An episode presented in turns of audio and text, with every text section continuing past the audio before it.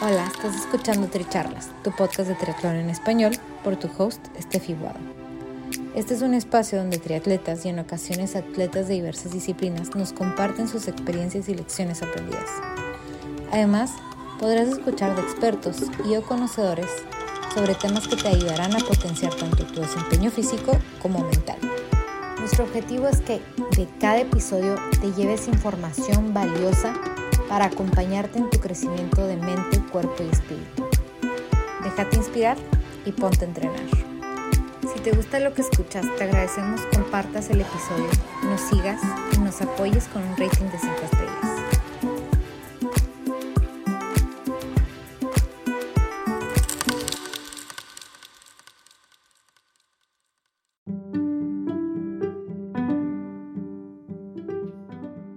Bienvenidos al episodio 41 de Tricharlas, Corazón de Fuego. Yo soy Estefi Guado y nuestro invitado del día de hoy es Daniel Roura. Daniel es ciclista profesional y coach. Durante nuestra charla, Daniel nos comparte sobre su meta desde los 7 años que era ser campeón del mundo y cómo fue esa trayectoria hasta lograrlo, venciendo sus creencias limitantes y superándolas con mente de robot y corazón de fuego. Además, Daniel nos comparte sobre las próximas carreras que se harán en Perú en los próximos meses, como el Gran Fondo de Nueva York, Perú, Moxie 100K y el Machu Picchu Epic. No se pueden perder todos los detalles en nuestra charla.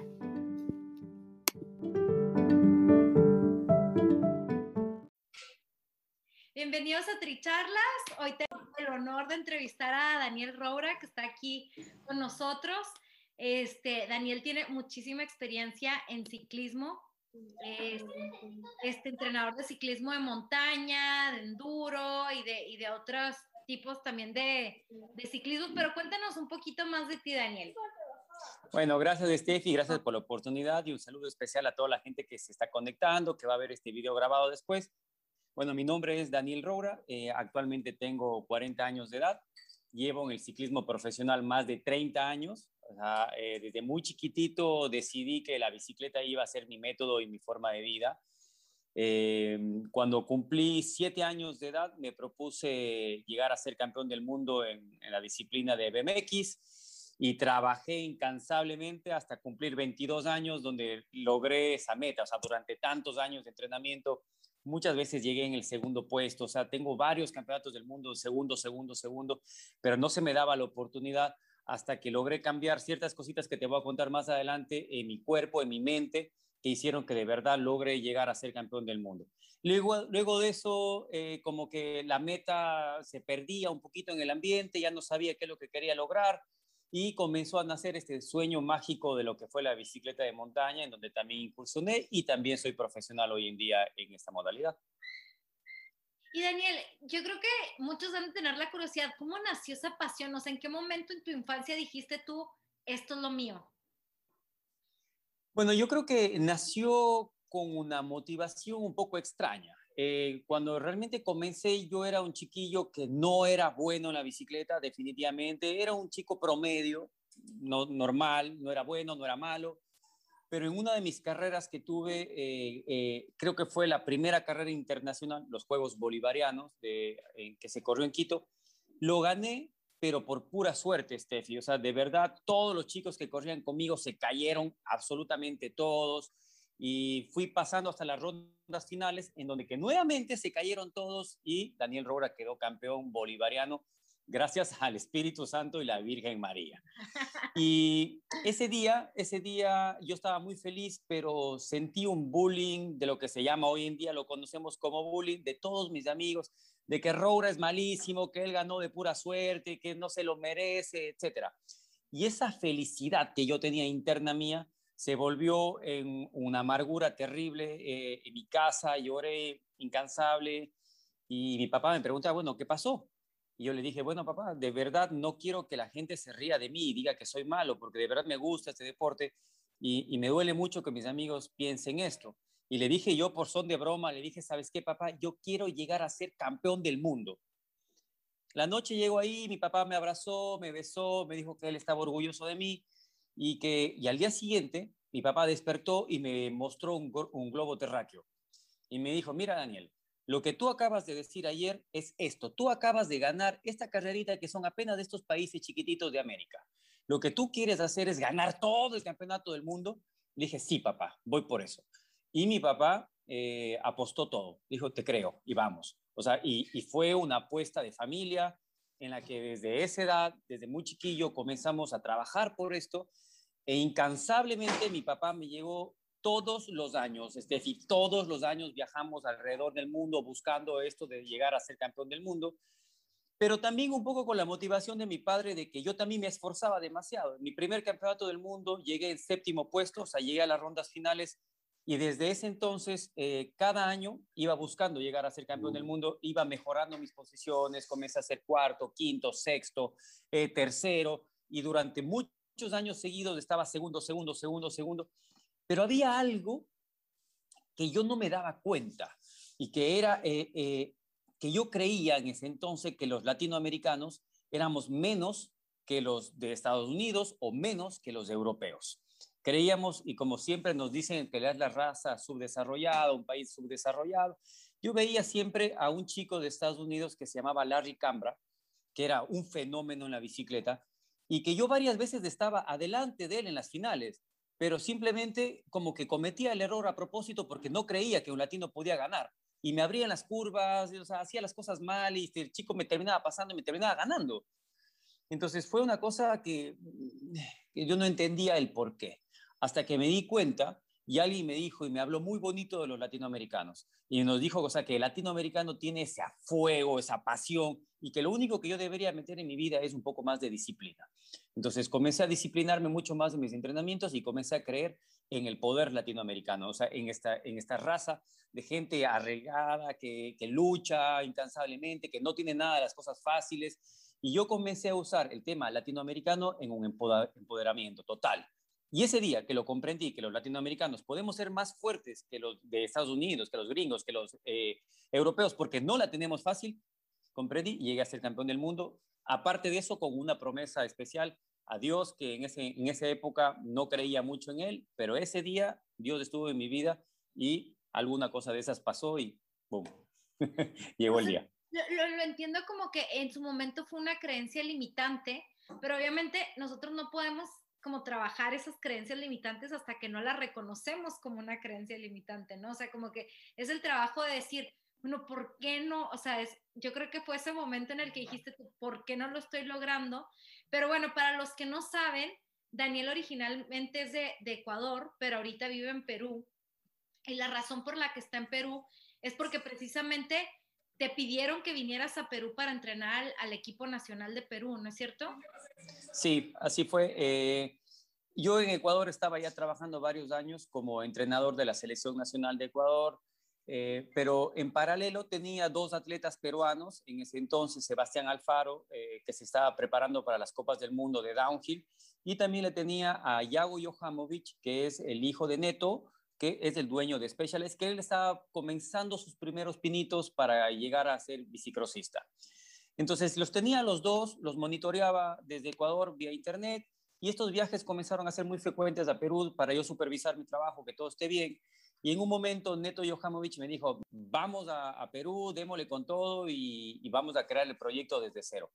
Me vine a Perú, comencé el BMX desde cero prácticamente acá, eh, haciéndolo renacer y también en ese momento comenzando a no, a, no a crearlo, porque ya existía el bici de la bici de montaña, pero sí darle ese toque internacional que la gente necesitaba, porque aquí, el, sobre todo el cross country olímpico, era visto más como un rally y con mi influencia estos circuitos fueron eh, cada vez asemejándose más a lo que hoy en día es internacionalmente. ¿Y, y fue una decisión este, difícil para ustedes moverse de Ecuador a Perú? Bueno, yo creo que como, como, todo, como toda persona que le toca dejar sus raíces, sus países, es, es, durísimo, es durísimo tener que decir a la familia, bueno, voy a buscar en otro lugar para ver si es que eh, tengo mejores aires, una mejor experiencia. Eh, definitivamente fue duro, pero lo lindo fue que Clarita, mi esposa, estuvo 100% de acuerdo y, cuando llegamos acá nos teníamos uno al otro y nada más, cero relación de amistad con nadie, etcétera. Entonces, también madurar mucho como pareja creo que Perú nos ha dado muchísimo, muchísimo, porque eh, de verdad al principio fue duro, hoy en día tenemos ya un montón de amigos, las cosas son un poco más fáciles, pero definitivamente la experiencia de un matrimonio en otro país es bien bonita. Y, bueno, lo que me encanta aparte es que usted, o, sea, o sea, ustedes aparte hacen deporte juntos, o sea, ella también ya es como una parte muy activa de, de lo que haces tú de trabajo, ¿no? Sí, o sea, somos un equipo completo, o sea, definitivamente Clarita y yo estamos hoy en día dedicados 100% a la bicicleta. Los dos somos ciclistas profesionales, los dos somos entrenadores y los dos pertenecemos al mismo equipo que nos patrocina, que es Specialized. Entonces, eh, convivimos muchos, muchos temas eh, en conjunto, pero siempre nos damos nuestro propio espacio para no sentirnos ahogados entre nosotros. O sea, ella tiene sus propias salidas entre amigas a pedalear, yo tengo mis propias salidas entre mis amigos a pedalear, y conjuntamente también salimos los dos juntos, porque nos encanta la misma pasión, pero creemos que siempre tenemos que darnos ese pequeño paso atrás, como para que cada uno de nosotros pueda también disfrutar de la parte social, del ciclismo, que es muy divertida, ¿no? Sí, inclusive también lo tiene, porque, bueno, Daniel y Clarita tienen dos hijos, un niño y una niña, que ya, ya están más teenagers que, que niños, este, pero también ya están en el ciclismo, ¿no? Sí, así es. Eh, bueno, yo tengo cuatro hijos. Tengo dos de un primer matrimonio en Ecuador y con Clarita tengo eh, los dos chiquillos que tú les conoces, que son Daniel y Rafaela. Eh, los dos, Daniel y Rafaela, montan la bicicleta muy bien. Rafaela es enamorada 100% de lo que es el BMX y Daniel literalmente loco por la bici de montaña. Mis dos hijos mayores, Sebastián, también le gusta la bici de montaña, está viniendo a vivir acá en Perú conmigo a partir del día lunes, se viene a vivir acá. Y ah. Nicolás, que es mi segundo hijo, él es futbolista al máximo, él sí le encanta el fútbol. Ok, wow, entonces sí, es definitivamente toda una familia de ciclistas.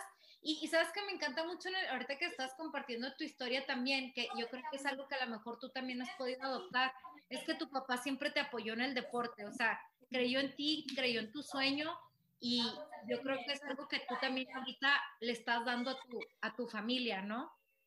Sí, yo creo que eh, el amor es compartir los sueños de otras personas, es impulsarlos, es creer en esa persona, no importa qué tan loco sea el sueño, o sea, eh, imagínate, o sea, yo tener siete años, ocho años y decir a tu papá, bueno, ¿sabes qué? Quiero ser campeón del mundo y te dicen sí, pero no es un sí de, boca para afuera, sino es un sí con corazón, o sea, eh, y, creo que cualquier meta de lo que uno se proponga, ese es el objetivo, yo creo que de los padres, es ser los espectadores fieles de la vida de otra persona, o sea, no, no me gusta mucho el que mis hijos hagan ciclismo porque a mí me gusta, o sea, me encanta verlos, pero creo que ellos mismos tienen que vivir su propia experiencia de vida sobre el deporte. No importa si quieren llegar a ser campeones mundiales, si quieren hacer ciclismo por diversión. O sea, yo de verdad disfruto mucho como espectador y estoy ahí para abrazar los triunfos y sobre todo las derrotas, que yo creo que eso es la parte más crítica en la crianza de un niño que se está formando en el deporte. Y bueno, me imagino que como coach también tienes un poco esta actitud, ¿no? De, de, de porque también tiene mucho que ver el, el lado mental, porque, por ejemplo, yo, yo, yo tuve la oportunidad de entrenar con ustedes un par de veces antes de, mudarme a Italia y yo le tenía muchísimo miedo a, las bajadas, por ejemplo, en las curvas muy cerradas. Y con ustedes como que sí tuve esa oportunidad de como de no verlo tan grave, ¿no? Como que no era algo imposible, era algo muy fácil de hacer. Entonces, yo creo que es algo que transmiten ustedes y no sé, no sé si tú tienes como lo tienes muy tangible, ¿qué es eso que hacen ustedes que lo, que lo, lo hacen fácil, lo hacen como digerible?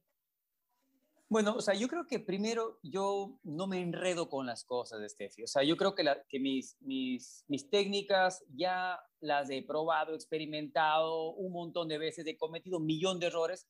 Y cuando trato de llegar a mis clientes, a mis, a mis deportistas, trato de ir con las cosas más sencillas, no trato de complicar nada, porque veo muchos entrenadores que se dan la vuelta, le ponen por aquí, le tocan, un, o sea, como para que el atleta sienta que, wow, este pata sí que sabe, ¿no? Mira, yo soy muy, muy sencillo, me voy a la técnica directa, a lo que tienes que hacer y, punto, sin, sin marearte mucho. O sea, simplemente baja el pedal, ponga el pedal, lista y ya estás. Entonces, creo que el llegar tan rápido con el mensaje a las personas, muchas veces te, te quedan mirando y dicen, ¿qué? ¿Es solo eso? Sí, solo eso, hazlo ya. O sea, y, y de verdad siento que lo que yo enseño lo hago con toda la pasión. O sea, me, me encanta, me encanta, me encanta enseñar y, y como digo, odio enredar odio enredar a la gente lo más, lo más certero posible y listo, porque si veo que mi deportista sale con una sonrisa de oreja a oreja, creo que el día y la clase pagó. Sí, totalmente. Y, y bueno, yo creo que ahorita lo, lo, lo que tengo de, de, poca técnica es gracias a lo que aprendí ahí con ustedes, porque todavía me falta, pero me los voy a tener que traer para acá para que me enseñen. dale, dale por hecho que me encantaría estar allá en Italia. este, y Daniel, bueno, les, también yo creo que vale la pena mencionar que cuando, cuando empezamos en la pandemia, que estábamos todos encerrados en nuestras casas, esta pasión de la que está hablando Daniel se vio reflejada inclusive a través de, de, la creatividad, ¿no? Porque encontraron la manera de hacernos carreras virtuales en Swift, de, de, transmitirlo junto con Miguel en Atletas Perú, ¿no? O sea, como que fue algo divertido, fue algo así como que yo me sentía motivada a estar entrenando durante todo lo que estaba pasando, ¿no? Entonces, yo creo que es como un ejemplo súper claro de, de, esa pasión que tienes, este, que tienen ustedes dos en general como equipo. Bueno, Steffi, yo creo que eh, una de las cosas es, como entrenador y como ciclista profesional, veo los dos, los, los dos ángulos, ¿no? O sea, de, veo desde los dos lados. Y como deportista, eh, pucha, estar encerrado en casa, ya no poder competir, ya no poder medirte, ya no poder ir a saltar, sentir esa adrenalina, me estaba matando, o sea, me estaba matando. Y dije, bueno, ¿qué vamos a hacer? O sea, y por ahí, oye, tuve un, grupo de amigos eh, que, bueno, de verdad se pasaron. Un día me dijeron, mira, hay Swift. Y yo dije, bueno, ¿y qué es Swift? O sea, no, no tengo idea. Nunca en mi vida había entrenado en la plataforma y me contaron qué era. Eh, un poco los costos de los rodillos, que son un poco caros, del Smart Trainer, etcétera. Y les dije, chuta, no sé si lo puedo hacer en esta época de la pandemia, es difícil, no puedo trabajar. Bueno, no te alargo el cuento. Estos amigos se juntaron y un día llegaron a mi casa, timbraron mi departamento y cuando bajé había una caja con un Wahoo listo para mí, de regalo y me, con una notita que decían, te doy la caña de pescar. Entonces, wow, o sea, de verdad es un regalo. Sí, Daniel, dale, te lo mereces, eh, aprovechalo y, y, úsalo. Usé un par de veces la plataforma y dije, wow, esto es, esto es lo que tenemos que hacer en pandemia. Eh, me sentí tan feliz que le, le, llamé a Miki y le dije, mira, mi felicidad es que hay que tratar de compartirla. Vamos a ver cuánta gente tiene esto del Swift, de la vaina. Y había un montón de gente que ya lo tenía, otra gente que se iba comprando. Y nada, o sea, comenzamos a crear un montón de eventos virtuales, competencias. En parte yo los usaba como para motiv automotivarme a mí y ese, e, ese reflejo de pasión, yo creo que se ve con el resto de gente, ¿no? O sea, cuando tú haces las cosas, creo que con amor de verdad y fuera de interés, o sea, la gente lo acepta. Y, y, comenzamos a proponer retos, carreras cada vez más difíciles, cada vez más fáciles, etcétera. O sea, pensando en todos los grupos sociales que tenían esto acá, la gente nos aceptó y tuvimos meetups que la gente se quedaba esperando en cola, eran 100 participantes, una locura, lindísimo. Y hasta el momento, te digo, Steffi, eh, yo uso mucho el Swift todavía, lo uso muchísimo. Es más, el día de ayer tuvimos una competencia con Mickey. Eh, ya hay poca gente, ayer estuvimos solo 24 personas compitiendo, pero de verdad creo que es una, una herramienta lindísima. Yo me la tomo en serio, en serio. O sea, yo voy a competir en Swift y para mí no es una broma. Yo le meto con todo porque creo que hoy en día, en esta coyuntura que vivimos actualmente, es la oportunidad como para nunca perder la chispa competitiva. Y, y por ejemplo, ahorita que estás mencionando como el entrenamiento virtual, a, además del entrenamiento que afuera, ¿tú crees que ese entrenamiento específico porque cuando estamos conectados es como que a los watts, ¿no? Así como que bien específico sí, sí ayuda mucho a, a, los ciclistas cuando van afuera. Sí, yo uso la plataforma Swift en dos, en dos formas. La una, para entrenar muy numérico, con los watts, con los pulsos, con la cadencia, o sea, etcétera. Hago mis intervalos y mis series súper bien marcadas, pero considero que en donde más me sirve la plataforma es para competir para competir de verdad. Yo me meto a una carrera mínimo una vez a la semana, busco cualquier carrera de Swift que hay ahí, normalmente busco las más difíciles, o me meto en los meetup que organiza Atletas Perú. Pero como te dije, Steffi, yo las carreras de Swift me las tomo de verdad en serio, o sea, me preparo, caliento, desayuno bien, o sea, hago todo exactamente igual, mis mismos protocolos que los hacía antes de la pandemia. Y, cuando estoy compitiendo, eh, de verdad trato de marcar eh, estrategias eh, y, y, a veces hago cosas en las cuales no estoy acostumbrado y para ver si me resultan. O sea, al ser una carrera que tiene una prioridad C o D, o sea, que realmente no importa el resultado final en el que tengas, al final solo a ti te importa el resultado que tengas, pruebo mucho en las cosas que soy débil y en las cosas que soy muy fuerte. Entonces, eh, esto me ha dado una seguridad absoluta cuando salgo a la calle. O sea, sé exactamente cómo puedo hacer mis ataques, qué puedo hacer en la carrera, qué no debo hacer, qué sí debo comer, qué no debo comer. Entonces, creo que ha sido un año y medio de tener una herramienta que ha hecho que Daniel Roura conozca muchísimo más de Daniel Roura. Entonces, eh, eso yo creo que es, vale la pena. Una conexión con tu cuerpo. Correcto, lo que pasa es que no todos son vatios, los vatios ayudan, las cosas son ahí, pero normalmente eh, estas carreras como en cualquier lugar del mundo, uno tiene que ser, eh, yo siempre le llamo mi frase eh, de, carreras, es mente de robot, corazón de fuego. ¿A qué me refiero con esto? La mente de robot son los vatios. O sea que los vatios son los vatios, el pulso es del pulso, la cadencia es la cadencia y están ahí, son números y los números no se equivocan. ¿sí? Los números siempre van a estar ahí.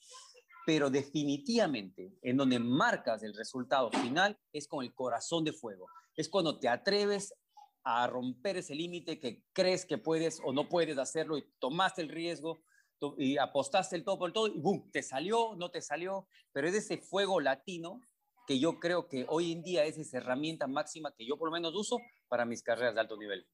Y, bueno, Daniel, ahorita que estás comentando lo de cuando cambiaste el chip y, y, lograste ser campeón del mundo, que eso era, ¿esa era la única limitante o qué otra cosa estaba ahí como que pendiente?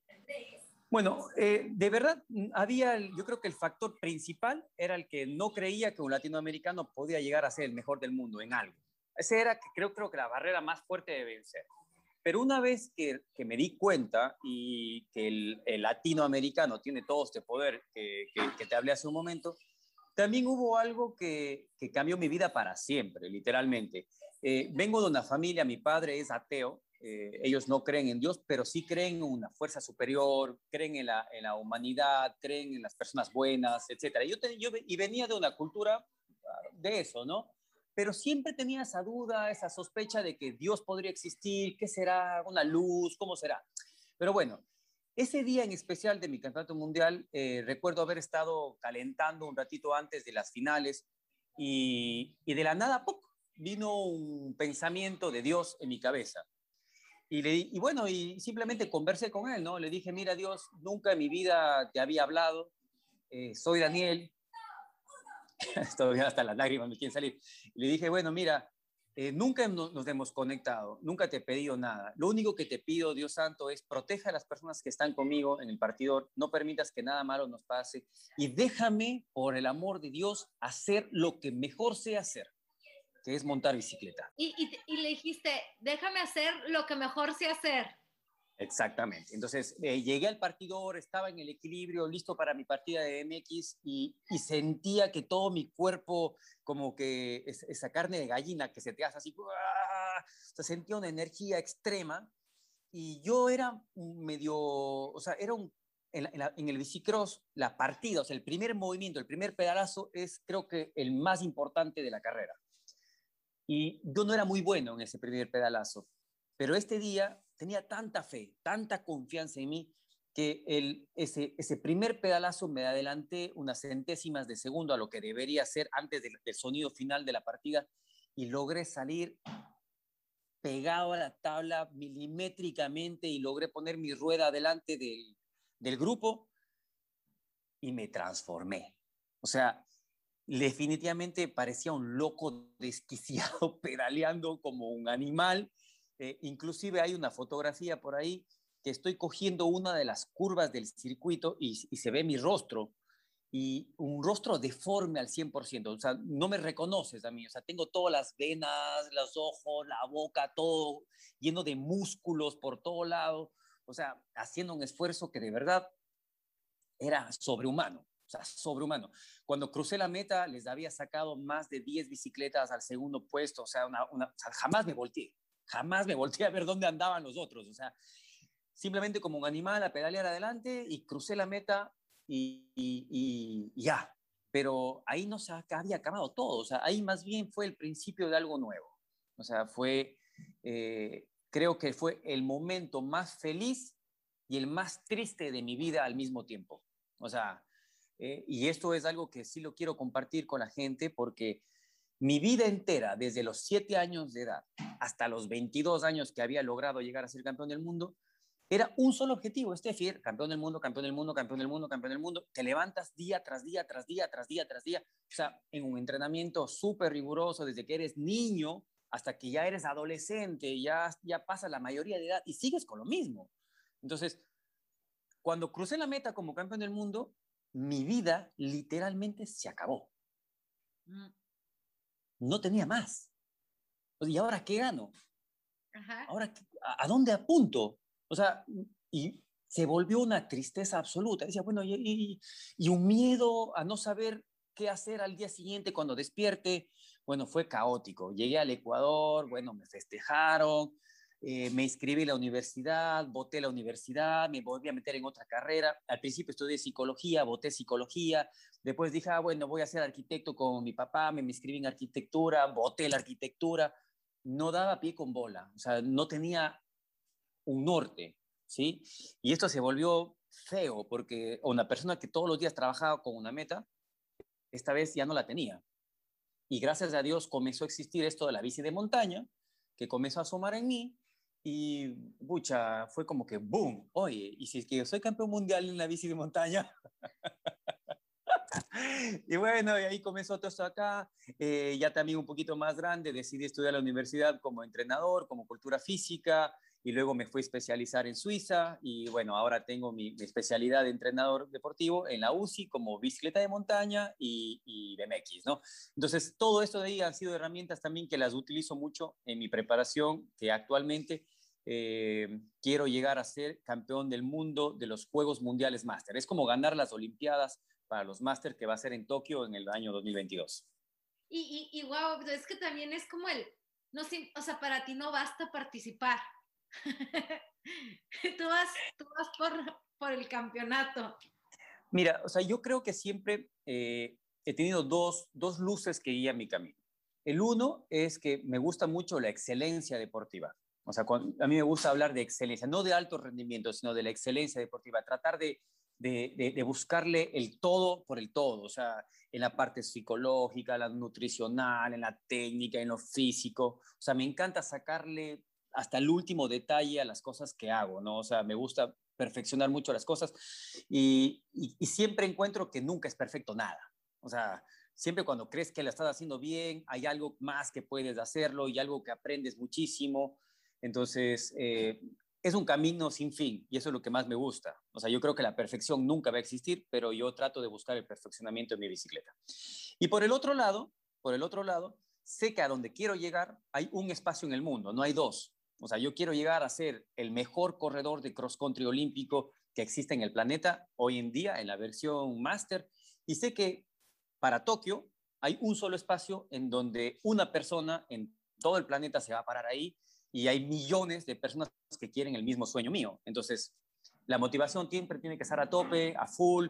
Cada vez que, que no estás motivado, tienes que ser disciplinado. Y, nada, hay que, hay, que, hay que trabajar para eso, o sea, porque la, la motivación no es eterna, ¿no? O sea, te digo, tal vez el 90% de mis salidas de entrenar salgo con sonrisa de oreja a oreja como un chiquillo, o sea, porque de verdad disfruto mi bicicleta. Pero también hay un 10% de, de, mis entrenamientos que me subo a la bicicleta porque tengo que subirme. O sea, de verdad hay que subirse y hay que hacer las cosas porque, porque sí. Claro. Y, y bueno, ahorita entrando un poquito más en, en parte de lo que estás haciendo, ¿no? Como ahorita que estamos hablando de tu carrera deportiva, Este, también están haciendo eventos deportivos en Perú o no sé si también en otras partes. O, cómo nació eso de empezar a crear eventos deportivos? Bueno, me asocié con una, loca amiga que se llama Alexandra Wheeler, tal vez lo, la conoces, y Ale es una genio, es una crack en las, solucionar problemas. Un día nos encontramos y le dije, oye Ale, pucha, me encantaría hacer una carrera de bicicleta de montaña por etapas en Perú, creo que, Perú de verdad eh, tiene el, don para hacer esto acá. Me gustaría hacer algo en el Cusco. Y Ale, al día siguiente, al día siguiente de lo que yo le había comentado, salió, ok, vamos con Machu Picchu Epic. Machu Picchu Epic, ¿y qué es de esto? Ok, vamos a llevar a los ciclistas del mundo desde el Cusco hasta el mismo Machu Picchu. Me encantó la idea. Dije, esa es. Imagínate, o sea, Perú el, hecho de, ser uno de los destinos turísticos principales del mundo, más la gastronomía, bicicleta, era un gol ganar, ganar. Entonces comenzamos a crear y a pensar y a, hacer el evento de Machu Picchu Epic, que va a ser ahora en el mes de octubre de este año, y vamos a unir en cinco etapas a los atletas, desde Cusco hasta el mismo Machu Picchu, por los senderos más lindos que te puedas imaginar. Entonces, ya teníamos la opción de la bici de montaña, que a toda la gente que nos está escuchando puede buscarlo en cualquier red social, Machu Picchu Epic, y les va a salir en Instagram, en Facebook, en, en, Internet, en cualquier cosa, búsquenlo así. Pero también necesitábamos, Steffi, crear algo para los ruteros. Entonces... ¡Ah! Hay opción para los ruteros. Claro, y yo parte de mi preparación eh, comencé a hacer bastante bicicleta de ruta, eh, me enganché, me enamoré porque era una disciplina que no le entendía para nada, iba a todas las carreras y en todas las carreras me iba mal porque mucha estrategia eh, y comencé a meterme a estudiar mucho la ruta, me fui a correr la Vuelta a Perú acá, eh, logré ganarla en la categoría máster y bueno, definitivamente en todo ese proceso de aprendizaje para poder ganar, hice muchas carreras de ruta y se me ocurrió que si ya teníamos el evento de Machu Picchu Epic para la bici de montaña, necesitábamos crear un, evento a nivel mundial de, de, ruta. Y se me ocurrió decirle a Alexandra, oye, he visto que hay un evento que me gusta, me llama la atención, que se llama GFNY, que es Gran Fondo de Nueva York. Le dije, GFNY. Al día siguiente, Alexandra, como es de ella, Armas Tobar, llamó, ah, sí, mira, yo soy el organizador de Machu Picchu Epic, etcétera, puedes revisar nuestras, nuestras redes sociales, queremos comprar la franquicia. Compramos la franquicia de, de, de GFNY versión Cusco, que ahora lo vamos a hacer el 11 de julio de este año, que también estamos ya ahí a las puertas del evento y decidimos crear este super evento para la gente de ruta para que corran 130 eh, kilómetros en el Cusco. Y 100 kilómetros con esa altura va a estar y con esas vistas también, porque Cusco es divino. Es divino, es divino. Y aquí también yo quiero eh, pedir un poco la ayuda de la gente, de los ciclistas eh, que están escuchando, sobre todo los ciclistas que viven en Perú. Necesito mucho de su participación porque como me conocen y todo lo que estoy hablando va en serio, no voy a descansar hasta que el campeonato del mundo, Jeff White, esté aquí en el Cusco. Campeonato Mundial de Ruta en el Perú. Estoy trabajando por eso, pero no lo puedo hacer hacer solo, necesito la gente, necesito que, los eventos se vendan y que vean que hay miles de ciclistas que están interesados en esto. Así que si quieres un campeonato del mundo que se corra en Perú, no olvides Jeff White Cusco en cualquier red social, igual, ya, inscríbanse, al toque, vengan. claro, claro, eso es lo, eso es lo principal, ¿no? Y, y bueno, y me imagino que es algo que, que tiene la intención de, de continuar anualmente. Sí, sí, sí, o sea, como te digo, o sea, eh, una de mis metas es traer el campeonato del mundo acá a Perú y para esto van a pasar varios años, o sea, no podemos hacerlo de la noche a la mañana, necesitamos que el evento vaya creciendo, nosotros también madurar como organizadores, etcétera, y tenemos que tenerlo acá. Así que ya saben, la gente que le gusta la montaña, tengo eh, Machu Picchu Epic, también tengo la, el Jeff White versión Cusco, y también tenemos otro evento lindísimo, Steffi, que es un mix de las dos cosas. Tenemos un evento aquí en Lima que le llamamos Moxi 100K, que se corre al sur, en Asia. Son 100 kilómetros de bici de montaña, pero en donde yo diría que el 90% del circuito es trocha abierta, o sea, poco técnica, no es muy técnica, y tan solo un 10-15% del circuito tiene algunos senderitos que le dan el toque de bici de montaña, que le dan ese matiz, pero que cualquier ciclista lo puede hacer. O sea, caminarán a veces pedacitos chiquitos, etcétera, pero lo pueden hacer. Entonces es un evento pensado en el rutero que, que quiere incursionar en la bici de montaña, pero no quisiera hacerlo en mega circuitos de montaña que son muy complejos, muchas cosas. Entonces voy pensando en ese público y también en la gente que hace bici de montaña, que le encanta, dale este 10, 15% de adrenalina de circuito en donde digan, ok, no solo me toca pedalear, también me toca tener un poquito de manejo de bici y ya podemos, hemos creado ya, este va a ser nuestro tercer año consecutivo de Moxie 100K, que es alucinante. Además que es en una época en la que todo el sur de Asia está verde, entonces parece que estuvieras eh, pedaleando en un lugar de ensueños. ¿Y este qué fecha es? Este es el 6 de agosto de este año. O sea, también estamos ya próximos a desarrollar el evento y ya estamos aquí. Eh, y estamos también creando, todavía está en ejecución, uno de nuestros primeros eventos que lo hicimos acá, que se llamaba el Ultramaratón. El ultramaratón es una carrera de aproximadamente entre 60 y 80 kilómetros, pero que tiene el matiz que obligatoriamente tienes que hacerla en parejas. es, una, es una carrera de equipo, entre dos personas. Entonces, esa todavía estoy viendo los circuitos, tratando de armar un poquito el escenario, pero si es que logramos salir este mes con el tema de la organización, la lanzamos para diciembre. ¡Wow! ¡Súper! Y bueno, y me encanta que ya, que ya esté como volviendo a retomar este tema de, de, de las carreras y bueno, y aparte que esto es más que una carrera, es como una experiencia, ¿no? O sea, es, es algo que te llevas porque no son 100 metros, o sea, es toda una experiencia de vida. Así es, o sea, yo creo que eh, cuando tú como deportista te planteas objetivos, objetivos difíciles de cumplir, eh, yo creo que lo más bonito de todo, Steffi, no es el mismo día del evento, sino es todo el camino andado. Eso yo creo que es lo que de verdad vale la pena, ¿no? O sea, cuando te propones una meta larga, algo que es difícil para ti y días tras día lo vas trabajando, lo vas trabajando, el día que llegas al el evento es simplemente como ya disfrutar de la fiesta que has hecho, nada más. Ya estás ahí y que el resultado venga por sí solo. Si entrenaste te va a ir bien, si no entrenaste no te va a ir tan bien.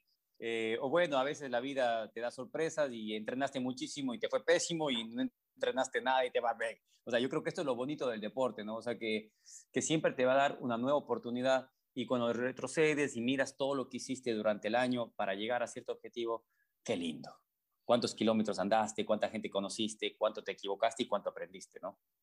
Y por ejemplo, ahorita si cualquier persona tiene alguna pregunta de cómo inscribirse, de, de cómo entrenarse, este, ¿dónde te pueden contactar? ¿Cómo pueden estar en contacto con, con ustedes?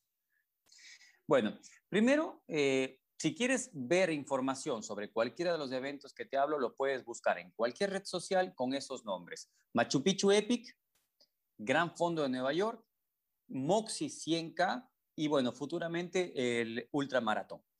Si eso, si es que quieres averiguar un poco sobre los eventos que proponemos nosotros en esta temporada. Y si es que necesitas un poco de asesoramiento, de planes de entrenamiento, de entrenar conmigo, tanto en la parte presencial como en la parte eh, virtual, no olviden que pueden buscarme en mis redes sociales, principalmente en Facebook.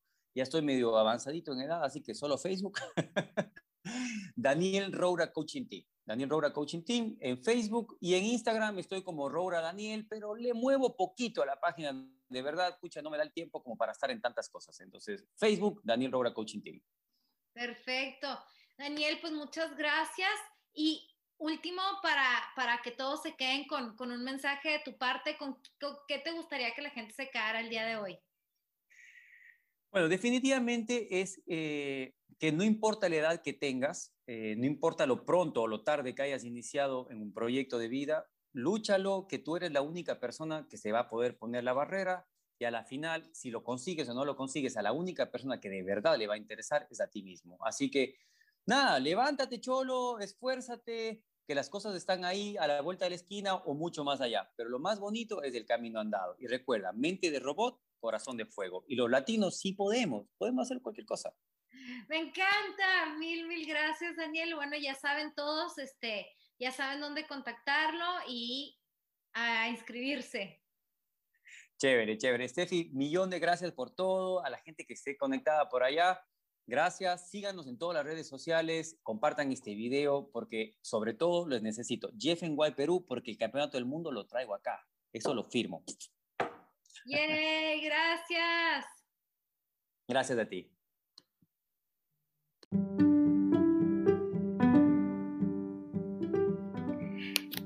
Gracias por ser parte de esta charla. Te invito a seguir siendo parte de esta comunidad de atletas inspirando atletas, siguiendo Tricharlas a través del podcast, YouTube o Instagram como Tricharlas. Les agradezco sus comentarios y o sugerencias sobre temas o personas con una historia inspiradora. Me pueden contactar a través de mensaje directo en Instagram a la cuenta de Tricharlas o Stay from the World.